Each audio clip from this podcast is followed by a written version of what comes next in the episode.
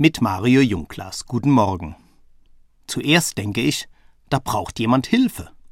Zwischen zwei parkenden Autos steht ein Paar Schuhe, und ich kann die Füße eines offenbar am Boden liegenden Mannes sehen.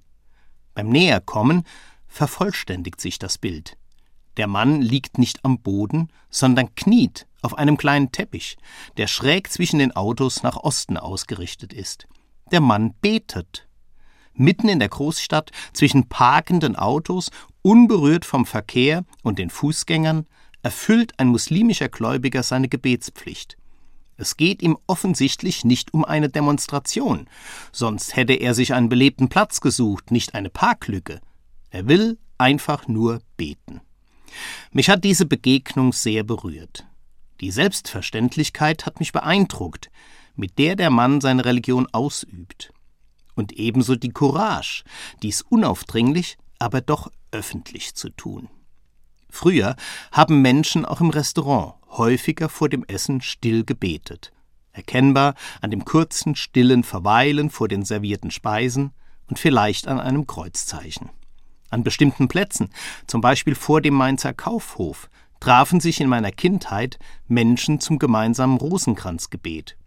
Religion und Glaube waren so unaufdringlich, aber erkennbar in der Öffentlichkeit präsent. Heute erlebe ich so etwas selten.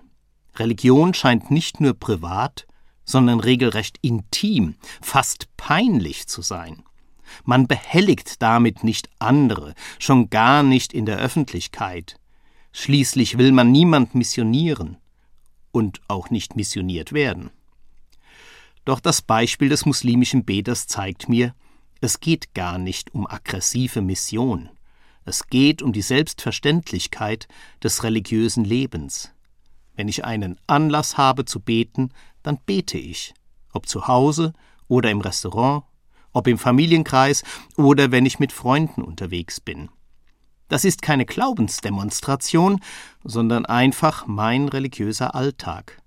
Das ist Religionsfreiheit, vielleicht auch Ermunterung für andere.